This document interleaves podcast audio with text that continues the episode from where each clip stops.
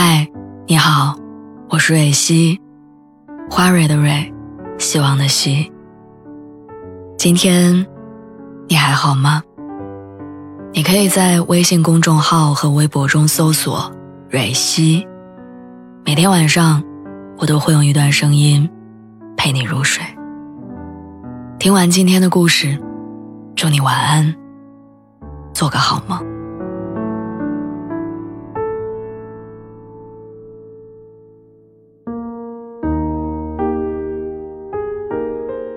毕业两年，我发现了一个规律：一到年底，周围人的焦虑几乎是肉眼可见的增长。不间断的微信状态更新，不是疲惫就是 emo。朋友圈分享的歌曲和鸡汤，凌晨两三点的微博点赞。每一个成年人都在生活里留下关于焦虑的蛛丝马迹，哪怕他们脸上看起来波澜不惊。前段时间有一个同学吐槽。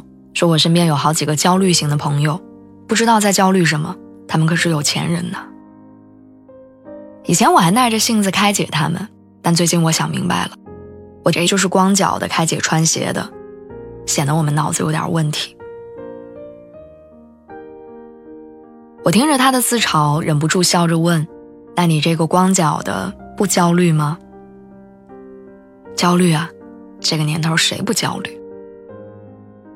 我想起刚毕业的时候，月薪只有三千，在组里的定位就是工具人，每天被困在重复而琐碎的工作里，低价值且没成长，这是我最初的焦虑。而当公司发到手，交完房租，所剩无几的生活费，似乎让我的焦虑变得更加具体。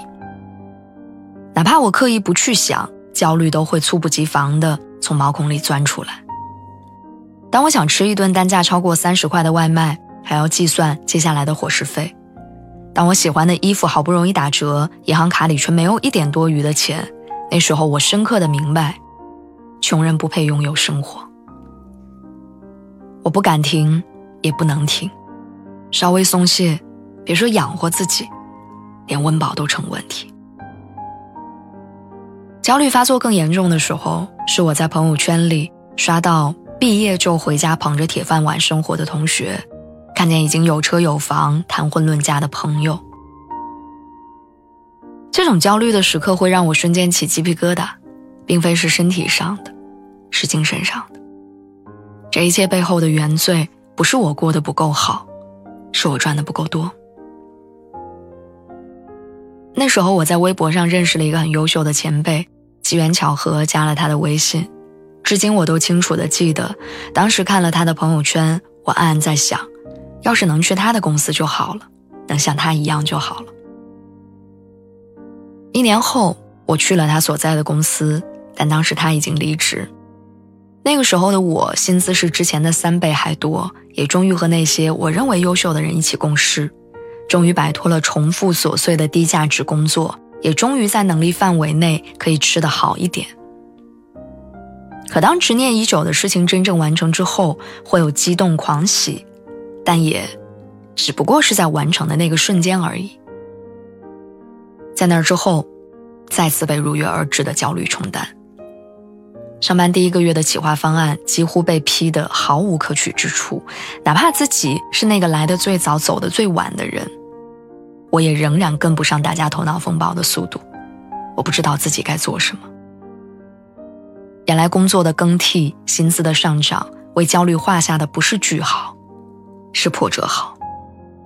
所谓更好的工作、更高的薪资，都会重新定义你的焦虑。之前有朋友调侃说：“流水的困难，铁打的焦虑。”我就常常在想，我们到底在焦虑什么？关于金钱和梦想，关于那些想拥有却还未得到的一切。归根结底，都是一种由生活的不确定性。而产生的内心的焦灼。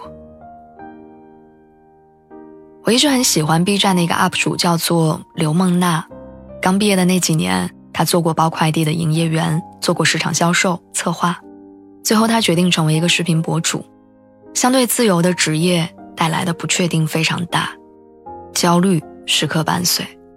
但她今年忽然做出了一个惊人的决定：推掉房子，只留下一个行李箱的东西，然后旅居全国。原因很简单，他感到枯竭，每天被困在不知道要拍什么视频的焦虑当中，他必须要做出改变。旅居大半年，他忽然发现，好像并没有想象当中那么困难，人总归是会越来越好的。他说过一段话。他说：“曾经我什么都没有，看到开豪车的人，也会想着自己一定要过上那种生活。如今我依旧买不起豪车，但我也不再羡慕他们。我忽然觉得，其实很多人缺乏的不是解决焦虑的方法，而是面对焦虑的勇气。花期没来的时候，总是去焦虑什么时候开花，却忘了只需要好好浇水。”花期来了之后，又害怕开的不如别人娇艳，却忘了，现在就是你最好的时间。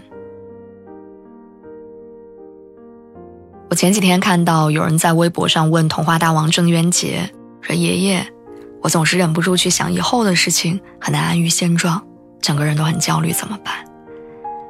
郑渊洁说：“居安思危，并不是件坏事儿。”我想起之前一个关于焦虑的解读，说焦虑是人类最基本的情绪，也正因为它，人类这个物种才得以不断进化。